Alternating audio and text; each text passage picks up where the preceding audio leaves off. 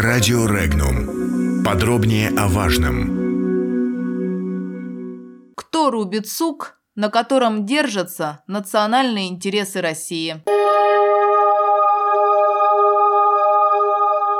Председатель Совета при президенте России по развитию гражданского общества и правам человека Михаил Федотов предложил признать Мизенский район Архангельской области территорией традиционного проживания ненецкого народа. Это предложение вызвало резонанс в общественных и политических кругах. Политолог Владимир Шиповалов считает, что на сегодняшний день в Мизенском районе нет межэтнических конфликтов, и попытка разбередить там межнациональный вопрос чревата очень негативными последствиями. По мнению политолога, нужно чрезвычайно аккуратно подходить к подобного рода вопросам и инициативам, поскольку Россия – многонациональное государство, где в настоящий момент сосуществуют десятки народов и есть достаточно серьезные неурегулированные проблемы на межнациональном уровне. Любые действия, связанные с новыми инициативами, направленными на изменение статуса тех или иных территорий, во-первых, лучше все-таки не инициировать без очень серьезной проработки данных вопросов,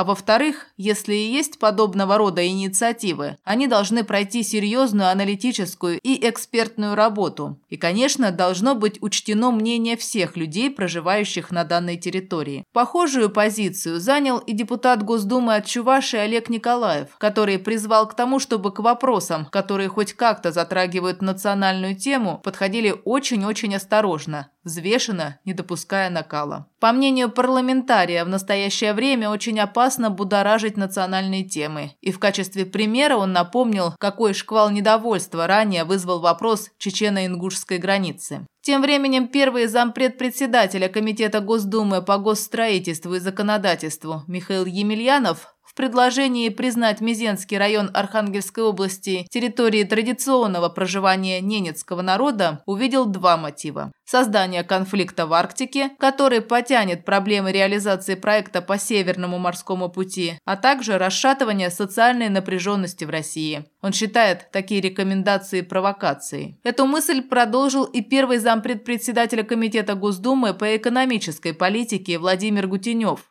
По его мнению, желание отдельных членов Президентского совета по правам человека заявить о себе могут затормозить развитие Северного морского пути, который играет важную роль для экономики России. По его словам, в сложившейся ситуации необходима серьезная экспертная работа, чтобы избежать конфликтов на национальной почве. Концепция, которая привязывает культурную автономию и культурные права к территории, очень опасна полагает директор Института глобализации и социальных движений Борис Кагарлицкий. Территория традиционного проживания того или иного народа с точки зрения современной реальности – это чушь и абсурд. Это в лучшем случае для этнографов. К политике это не имеет и не должно иметь никакого отношения, отмечает Кагарлицкий. А национальные права, продолжил эксперт, если мы хотим сохранить Россию, не должны быть привязаны к территории. Это путь к развалу государства, сказал Кагарлицкий. Кроме того, эксперт согласился с тем, что предложение Федотова отчасти походит на приемы американских поборников политкорректности. Последних, как известно, отличает бурная риторика якобы в защиту тех или иных национальных меньшинств при полном отсутствии реальной политики, направленная на действительное улучшение жизни этих самых меньшинств.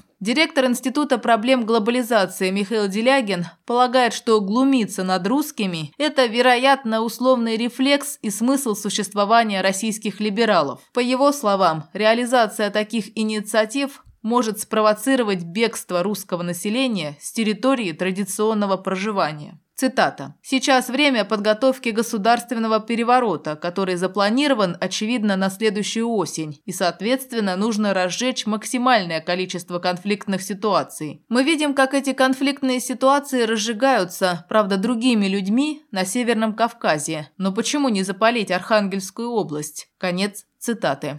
Автор информационного агентства «Регнум», архангельский краевед и публицист Владимир Станулевич считает, что Михаилу Федотову, похоже, не дает покоя слава Ивана Васильевича Грозного. Иван Васильевич в 1545 году разобрал жалобы немцев, а Михаил Федотов решил это сделать сейчас. Царь продемонстрировал искусство компромисса, закрепив жалованной грамотой права ненцев на владение Тиманской и Канинской тундрами, которые впоследствии вошли в состав Мизенского уезда Архангельской губернии, а сейчас находятся в составе Ненецкого автономного округа. Защитник прав человека, в отличие от кровавого царя, продемонстрировал радикализм, опасный возможным межнациональным конфликтом на ровном месте, отмечает Станулевич, Конечно, Михаил Федотов, продолжил Станулевич, может сказать, меня подставили. И даже можно предположить, кто подставил. Эту тему освещает член Совета Андрей Бабушкин, председатель межрегиональной общественной благотворительной организации Комитет за гражданские права. Тут два варианта. Автор этого пункта рекомендации не знал, что Мизень впервые упоминается как Окладникова Слобода с 1545 года и не знакомился с историческими документами, хотя обязан был это делать. Тогда автору следует написать заявление и покинуть совет для продолжения образования в школе. И убедиться, что русское население не только давно проживало на этих землях, но и имеет большие заслуги перед страной в освоении Сибири и Арктики. Или второй вариант, что господин, готовивший этот пункт рекомендаций, знал источники и тем не менее записал в документ новую историю. Тогда Федотову вполне можно посоветовать удалить из Совета автора данный пункт рекомендаций, чтобы не подставлять президента, при котором Совет создан. Рубить исторические русские территории в Арктике значит рубить сук, на котором держатся национальные интересы России, подчеркивает Владимир Станулевич. Подробности читайте на сайте Regnum.ru.